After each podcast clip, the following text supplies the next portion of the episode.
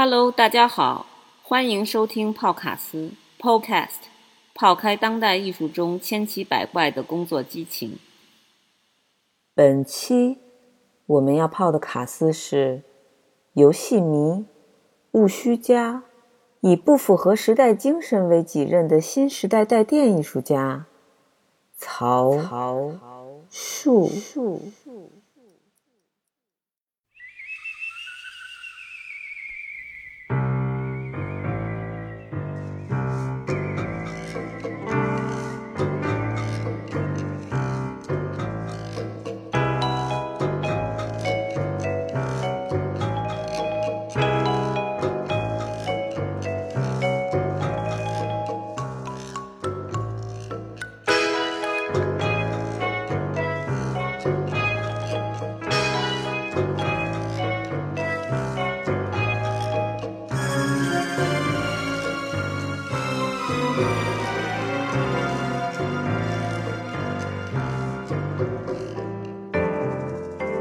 旧的渲染器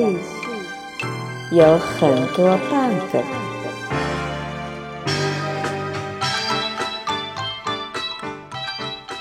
电视机前的小朋友们，大家好！不，不是那个，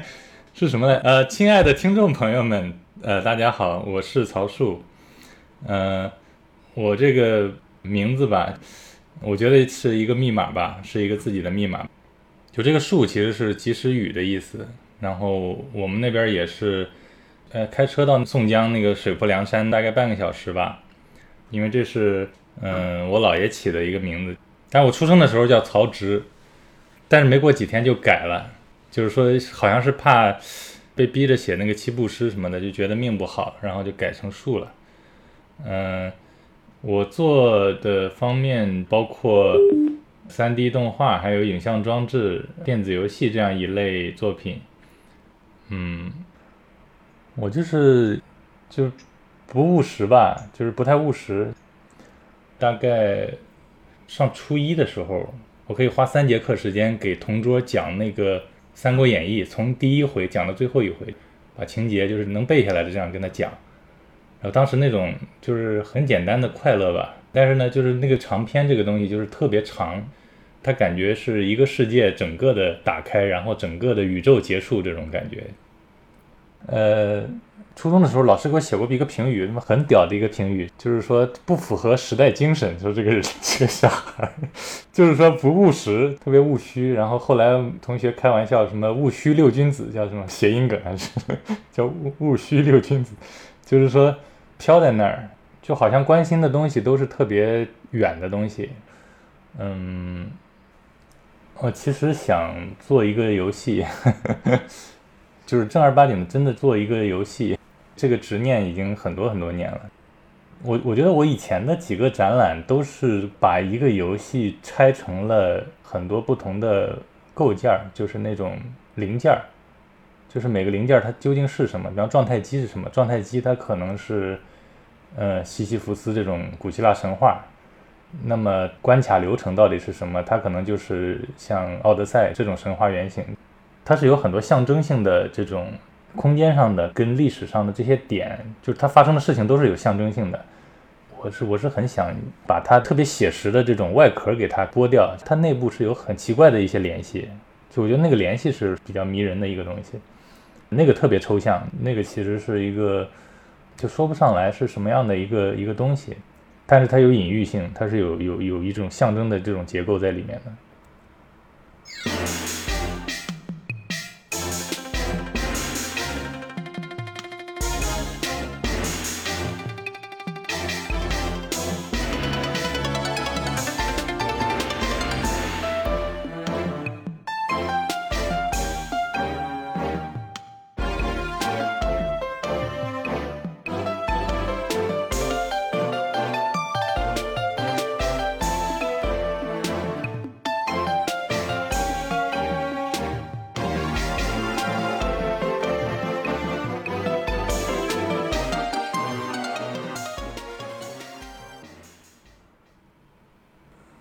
这个体验是一个特别、特别现场性的一个体验，就是它勾起了一些对很遥远的那种，就比方说有个山，然后山上面有一个很遥远的房子，然后遥远的房子里有人，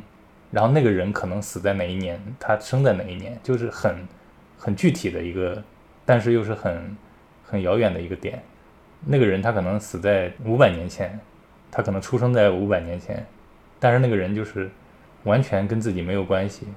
他也不重要，他对所有人都不重要。他画的很细，一笔一笔在画他那个围巾，就为什么那么小的一个人，那么遥远的一个人，他会那样处理？当然，那那算是一个很震惊的一个打开吧，就是那个瞬间。后来开始，我会注意到曼陀罗里边缘的这种角色，或者是在处理衣着的时候的那种用心，就包括，呃，宋画里画人的时候，为什么会在山的那个树林的那个深处藏一个人，或者藏一两个人，然后那些人可能在我们的想象中，他好像是一个反复上演的一个角色，就是，就比方说像，像什么这种，对 NPC 啊，就这种，他只是反复上演的角色，一个什么渔樵耕读这种。就它代表了一种东西，但是其实它不是象征，它是很具体的人。就他那个胡子跟他的那个脸上的皱纹，让你感觉是一个很具体的人。他就死在很多年前，然后他活了一辈子，就很多细节。这种其实是从那个博鲁盖尔那个东兽开始有这种体验的。这个体验就特别直接的打到了我的一个一个点上面，就是在在就是就是在在在突然我就就就就。回到那个去翻自己就是能够记起来的那些回忆里头的那些细节的时候，我就发现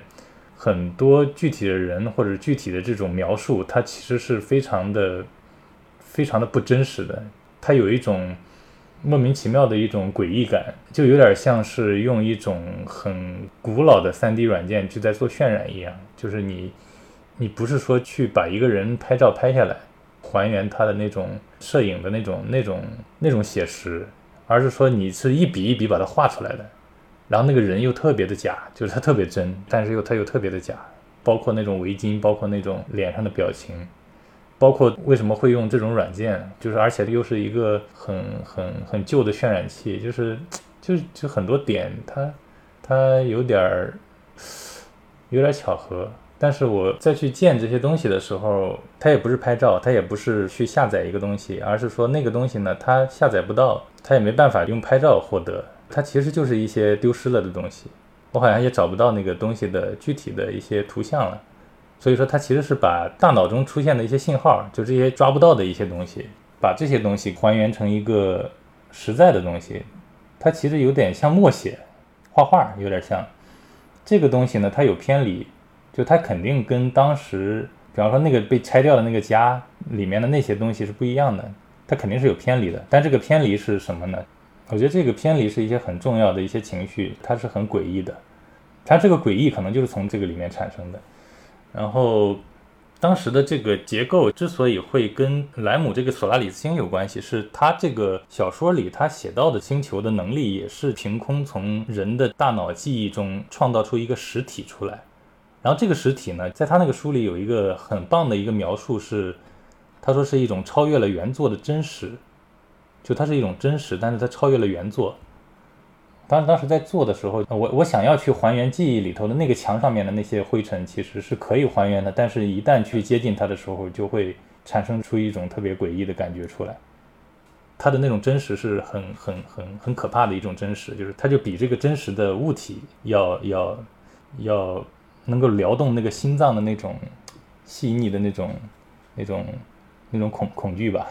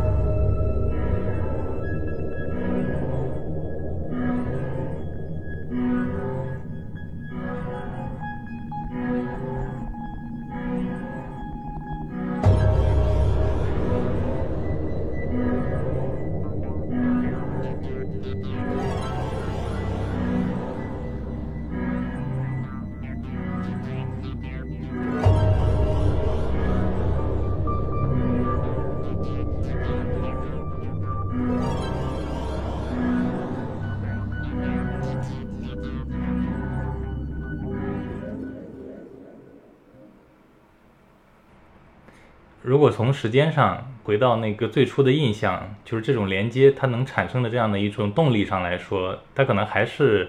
那个院子，就是因为那是我大概有记忆以来的第一个地方。然后那个院子里呢，就是我姥爷带着就是邻居的那些老头老太太们练那个香功，就是那个气功啊。然后小时候就是我还跟着去喝那个代工水什么的，听那个代工报告。然后我姥爷给我讲的那种。大概是四岁吧，给我讲了一些战场上杀人的事情，就是打仗的时候他怎么杀人的这种事情，很 cut，就是 cut 片的这种这种感觉。嗯，包括小时候姥爷给我讲那个《聊斋》啊，坐在那个凉席上，而且那些故事都是很没有因果逻辑的。就是以前我们老是认为中国的很多故事讲因果、劝人向善什么，但其实就是《聊斋》里有很多很奇怪的一些逻辑设定，比方说。就是为什么一口唾沫吐到那个鬼身上，那个鬼就变了个羊，或者为什么那个墙上突然出现一张脸，然后那个人手起刀落，那个脸掉在地上就消失了，就没有结果，就没有原因。就小时候的一些一些呃记忆，就就慢慢的就是会会慢慢的飘出来，然后一点一点的这样比较零散的渗透出来，就它是一种情绪，然后那种情绪呢是被放到了一个潜意识的底层。嗯，一段时间很难想起来，因为做梦可能会想到，然后通过接触一些别人的这种写作，或者接触一些这种拥有类似的这种情绪的这种东西的时候，可能会被调动出来。这种感受也慢慢的到了另外的一个地方，比方说我到杭州上学，就到了一个说不一样的方言的地方，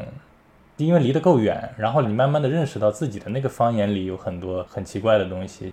其实我们那边是很土的那种土话。就是说一个什么，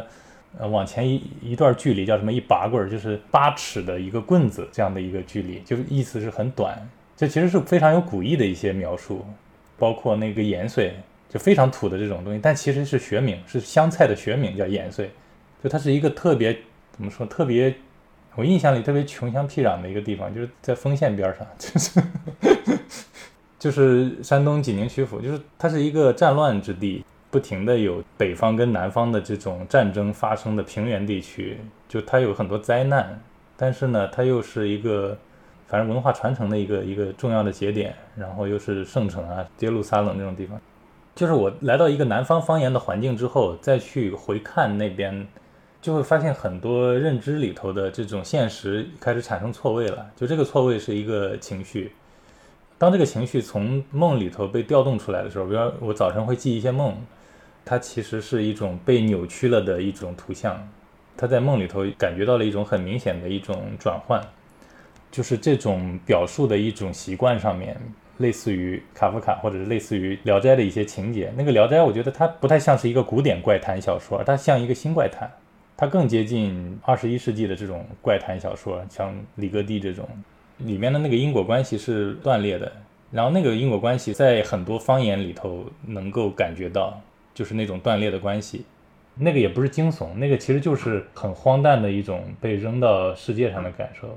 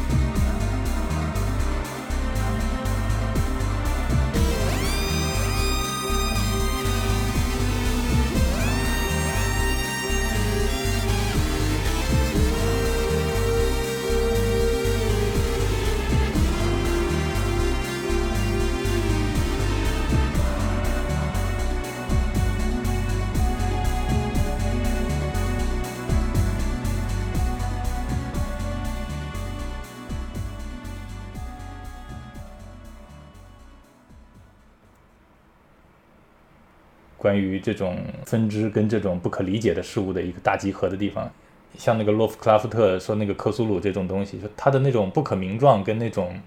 那种逻辑的断裂的那种状态下才会出现的一种真实。这个恐惧可能就是现实给人的感受，就是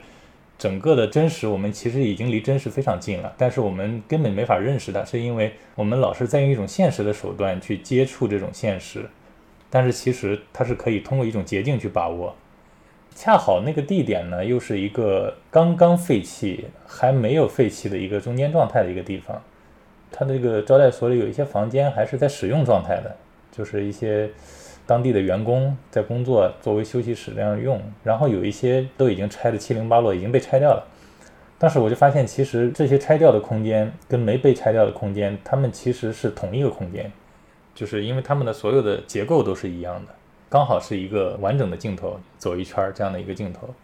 我当时在想，我去写生是一个什么样的感受？哦，这个又不是默写了，这个就变成写生了。我觉得这个还挺重要的。就我是真的是拿着电脑在那里待了一个月，然后把这个每一间房间，就是我想要还原出来的这个东西，把它给做出来，就真的是现场做出来的。那个东西摆在哪儿，我是维持它的原原来的位置，用这个呃实拍达到这种刚好能瞬间切换到建出来的这个空间，就是要把那个整个这所有的事无巨细的全部给做出来。其实挺像写生的，就是现场做。嗯，哦对，关于那个方言，其实是一些岛上的岛民用当地方言，舟山那边的当地方言，才能讲出来这种故事。然后我就听了好多那种故事，什么一个鱼什么穿过了一个石头，然后它就变成了一个扁鱼。刚好这个讲故事的方式非常类似于刚才我想要找的这种感觉，就是它不是用一种呃，不是用现实抵达现实，而是说用一个捷径去抵达现实这样的一个感觉，嗯。你怎么遇见那个岛的？这个就就是驻留嘛，就是 就是一个驻留。它可以是一个建筑，也可以说是发现或者什么什么东西会给你带来什么的那个遇见。对，这个可能跟跟废墟，可能跟这个情节有点关系。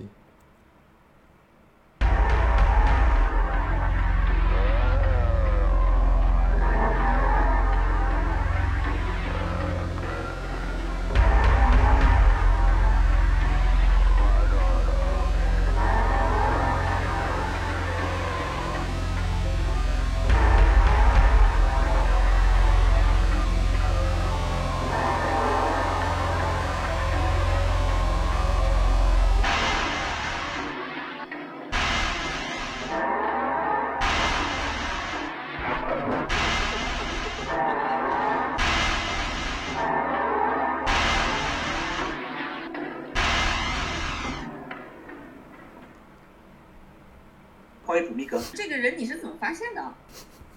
我就是一八年的时候去米兰参加一个电影节，然后就去罗马玩儿。当时在一个耶稣会的一个纪念馆里看到了一个圣旨，中文的。然后我就搜圣旨上的这个名字，什么什么太后，什么什么大太监庞天寿什么，我就搜这个名字。然后我就发现这个圣旨是就这哥们儿带过去的。他是一个波兰人，然后他翻译的大秦景教碑。中文又翻译回那个拉丁文，就就就这么发现的。这个事情就慢慢的从一个点就开始了，然后就慢慢的就搜出来好多稀奇古怪的通道出来。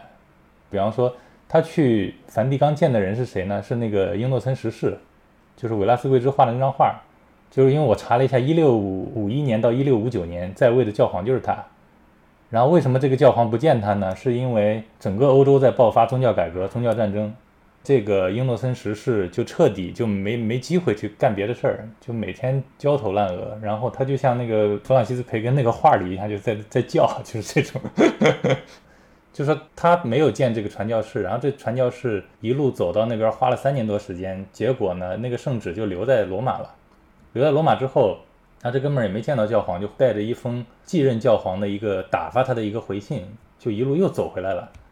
然后最后死在越南边境了，因为他刚到越南的时候得到一个消息，就是这个南明的这个皇帝被吴三桂给勒死在这个昆明，然后就后来越扒越多，越扒越多，就是它是一个把东西方很多当时这个空间里头这个地理结构里同时在发生的很多事情给串联起来的一个线索，然后这些点是非常零散的，有艺术史里头的，有这个就是莫名其妙的接触到的一些点，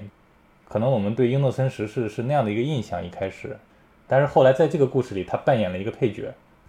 呃，这个这个其实也也是跟之前那个波罗盖尔在画那张画的时候的那个，我当时的那种感触特别相通，就是说那些一个个的人被描绘的那么细，然后他没有特写的镜头，他是一个离得很远的一个镜头在观察整个地球，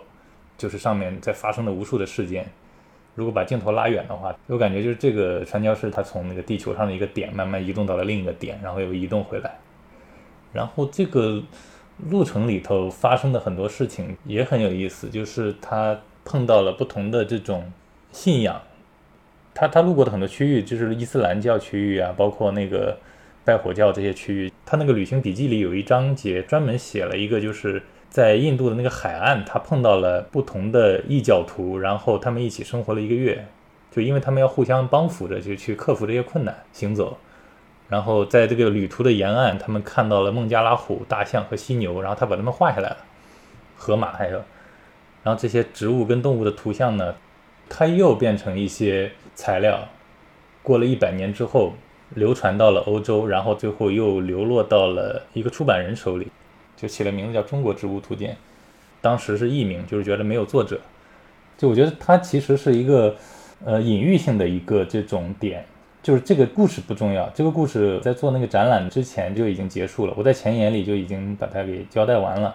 整个展览是内容结束之后的，就是那种一地鸡毛跟那种碎片，就是说它它是一个好像一个案件，就是人类历史上发生了一个案子，然后这个案子结束了，一地鸡毛。你去里边找东西，这种感觉。然后，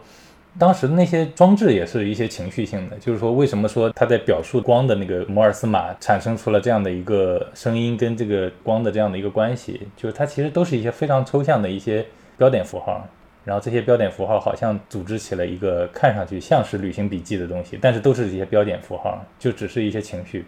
感叹号或者是句号。这个恰恰是对这个非常具体的一个历史上的事件的一个这种这种扑朔迷离的一个事件吧，然后一个人他的这些经历、细节、记忆，最好的一些回应。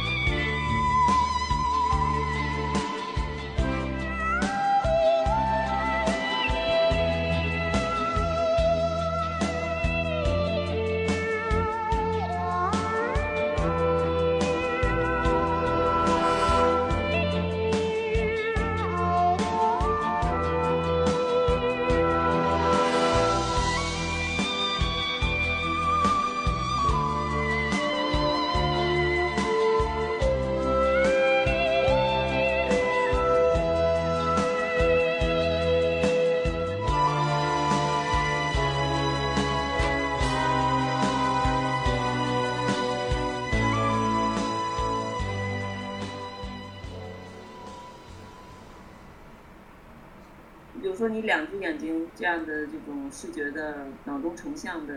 生理构造，决定了某一种认知的状态，关于空间或者是观看的可能性，决定了某一种认知的结果。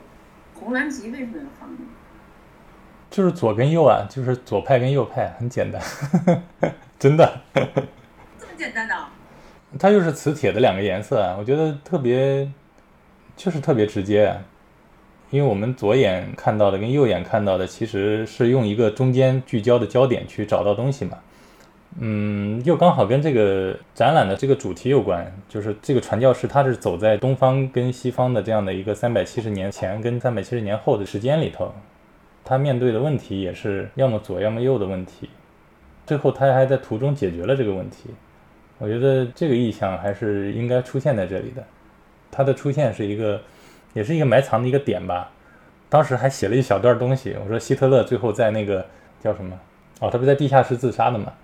他死死之前，办公桌上放了个立体眼镜，非常诡异。就是一九四五年是苏联的第一部立体电影上映，一九四五年的那部电影观众戴的眼就立体眼镜的颜色就是左红右蓝，就是也是一些巧合。我就摘了一句话放在那个。前沿附近的一个小屏幕里了，也不算一个作品。然后观众路过的时候可能会瞟见这句话，造成一种案发现场，就是你去找找不到没有关系，但是找到了就会有一点小小的这种联想。呃，曹树就是屏幕多，这是不是个问题？嗯，最近做的屏幕越来越少了，真的啊真的是这样的。但是，但是我我发现，就是媒介这个东西，在我个人的印象里头，它还是很重要的。因为我之前想过，就是我为什么从小到大这样痴迷于这种虚拟的东西，可能是跟三岁多开始打游戏有关系。当时玩那个什么圣斗士那个游戏，整个全济宁市就只有我吧打通到教皇，认识的人里面好像到了第三宫就就双子宫就就就废了，基本上都是这样的，就有这样的一个自信吧。然后就越越玩越好，就沉迷了。沉迷了之后呢，就对那个虚拟的东西会更感兴趣一点儿。然后那个东西呢，又慢慢的引申到后来，就比较全面的去在思考电影还有录像艺术这种表达里面，它的那种特殊性在哪儿。直到后来遇到一个游戏，就那个《艾迪芬奇的记忆》，就玩到那个切鱼的那一关的时候，就看到那个画面，他在处理那个沙丁鱼，他是一个切鱼的一个工人。但是他幻想里是一个勇士在冒险，然后你的右手要控制那个勇士在那个迷宫里走啊，左手控制，然后右手要控制切那个鱼，就是右手在做枯燥的东西，然后左手在用那个手柄。看到那一幕的时候，我就发现媒介这个东西的力量，就那种震撼程度，就是就有点像什么？打个比方，就是说一个画画的人突然看到了摄影术这种感觉，突然发现那个写实绘画废了，这不然以后怎么办？就我在玩到那个艾迪芬奇的记忆的那一幕的时候，我就有这种感觉。就是破碎了，但是也一下子把我之前很多散碎的点就给连通起来了。我为什么会对媒介有一些不同的这种角度的理解？我突然就就明白了，就是为什么去走一个游戏的地图的时候，跟看别人玩一遍是完全不一样的。就是你在走的时候的那种对地理的一种身体经验，跟那种呃媒介给出的那种力量，给出的那种特别细微的一些体验上面。它还是很特殊的，它是真的会死的，你是有现实对死亡的这种经验直接带进去的，带进去的。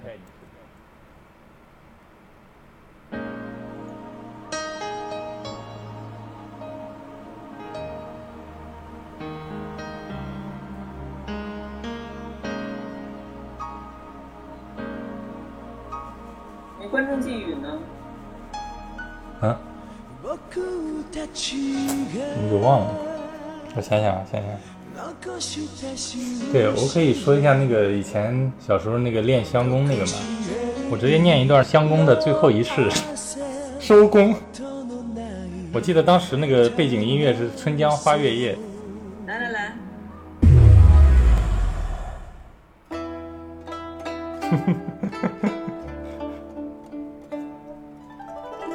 第十五个动作，动作，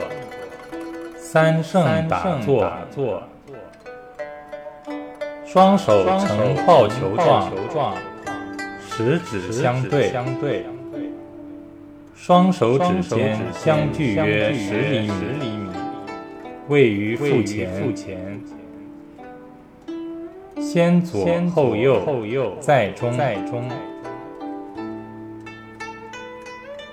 向左时屈左膝，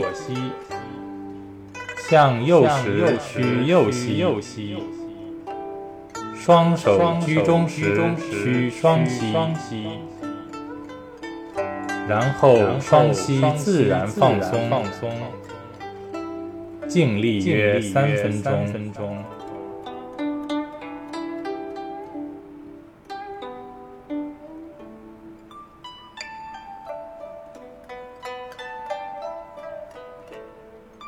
结束，结束，结束啊，结束了。对啊，收工。